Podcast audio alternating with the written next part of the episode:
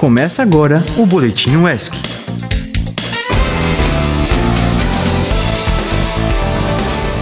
E aí galera, tudo bem? Muito boa tarde, aqui quem fala é João Pedro Carqueja e eu quero começar hoje desejando uma excelente semana para você ouvinte que tá sempre ligado aqui no nosso boletim. É isso aí, sejam bem-vindos a mais um programa. Eu sou Kelly Fernandes e vamos para as notícias do dia.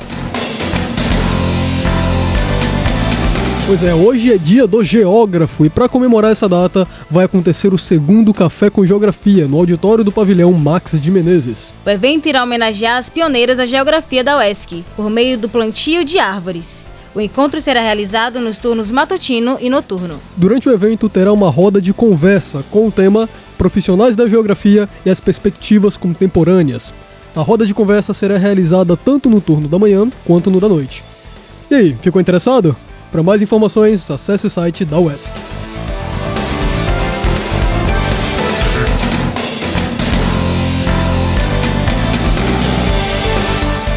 E hoje acontece o CEPESLI, a 11ª edição do Seminário de Pesquisa e Extensão em Letras.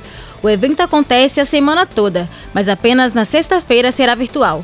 O seminário terá como tema Perspectivas de Formação em Letras, reconstruindo a formação de professores de linguagens. O CEPESLI permite que os estudantes tenham contato com profissionais do setor para debater sobre os principais temas da área de letras. E hoje à tarde, às 3h45 até às 5h15, no Altamirando Marques, temos a primeira mesa redonda com o tema Aquisição de Linguagem, Perspectivas para o Ensino-Aprendizagem de Língua Inglesa, com Fabiano Silvestre, da UFBA, e Luiz Guerra, da Universidade de Évora, de Portugal. Já no período da noite, das 8h30 até as 9h20, também no Altamirando Marques, temos a segunda mesa redonda do dia, com o tema Literaturas, Diversidade e Resistência em Pauta, com Letícia Nascimento da UFIP e Juliano Pereira da UFV. Mas fique ligado, porque a programação conta com conferências, apresentações culturais, divulgação científica, feira de artesanatos e muito mais.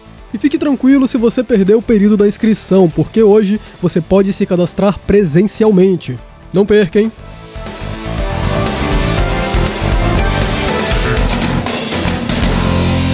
Se liga aí, estudante, porque hoje começaram as eleições da Uni. Ocorre hoje e amanhã, das 8 da manhã até as 8 da noite, a eleição para a escolha dos delegados para o CONUNE. As votações serão realizadas em cada pavilhão da UESC. No térreo do pavilhão Adonias Filho, no Parque Desportivo, Hospital Veterinário, térreo do pavilhão de Exatas e no térreo do pavilhão Jorge Amado.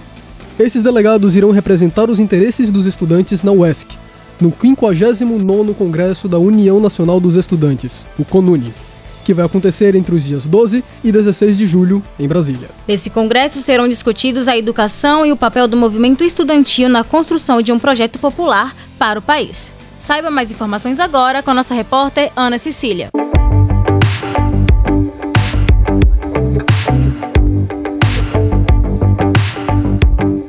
Ocorre hoje, dia 29 e amanhã, dia 30 de maio, a eleição para a escolha dos delegados para o Congresso da União Nacional dos Estudantes, o CONUNE. Esses delegados irão representar os interesses dos estudantes da UESC no 59º CONUNE, que vai acontecer entre os dias 12 e 16 de julho, em Brasília.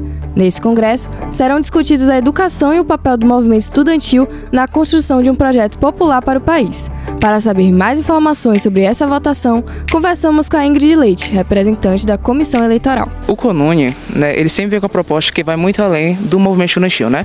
Esse ano que vai ser a primeira vez após a pandemia, então são, serão questões importantíssimas. Uma proposta para uma nova elaboração do ensino médio, quem sabe que não está abrangedor para pessoas de licenciatura, né, de algumas áreas, de humanas, né? É também falar sobre o golpe, tentativa de golpe do 8 de janeiro, falar de um Brasil mais sustentável, né, que não destrua nossos biomas, é de um Brasil com emprego digno, um Brasil sem miséria, sem fome. E quem está apto a votar e quais as documentações necessárias para apresentar para a pessoa votar em cada urna? Então, todos que estão matriculados nesse ano letivo podem votar. A gente tinha falado antes que só apresentar o compra de matrícula, mas agora só documento. Pessoas que usam o nome social não precisam apresentar o documento, né? A gente vai registrar em ata. As urnas separadas por área de conhecimento, né? Todas as informações estão lá no Instagram do DCE.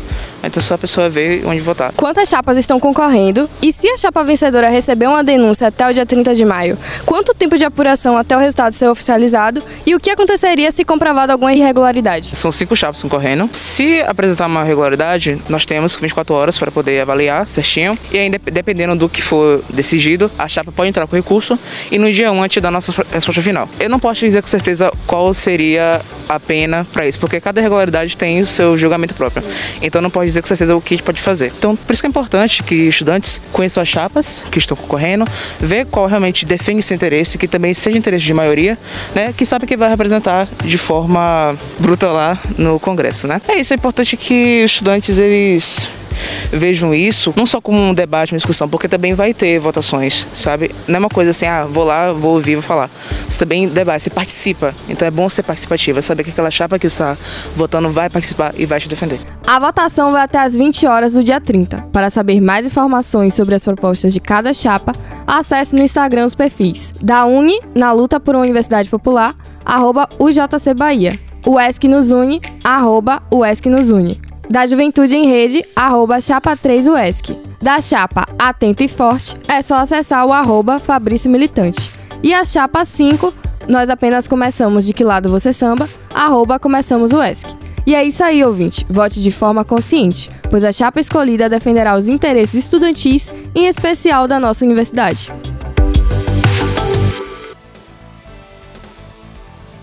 Pois é, ouvinte, então vote de forma consciente e não esqueça o seu comprovante de matrícula na hora da votação, hein? Mudando agora de assunto, JP, fala pra mim, você gosta de teatro? Não brinca, eu adoro teatro, de verdade. É, eu também, viu? Inclusive, o Teatro Popular de Ilhéus está apresentando o seu novo espetáculo, o Borepti.1, aqui na UESC.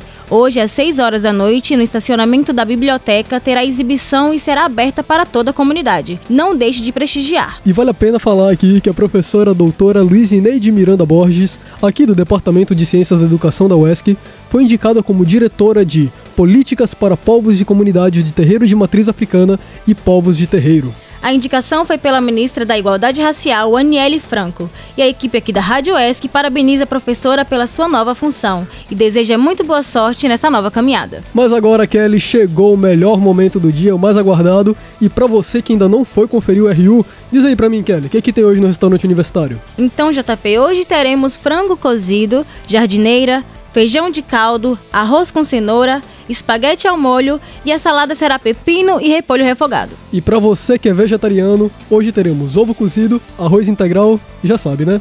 Soja. É isso aí, ouvinte. Se quer acompanhar mais da nossa programação, é só colocar no aplicativo Radiosnet e no Spotify para ouvir os outros episódios. E se você tem interesse em divulgar algum projeto ou informação, é só enviar um e-mail para produção.radioesc.gmail.com. Obrigado por nos acompanhar e até amanhã. Muito obrigado, até amanhã. Tchau, tchau.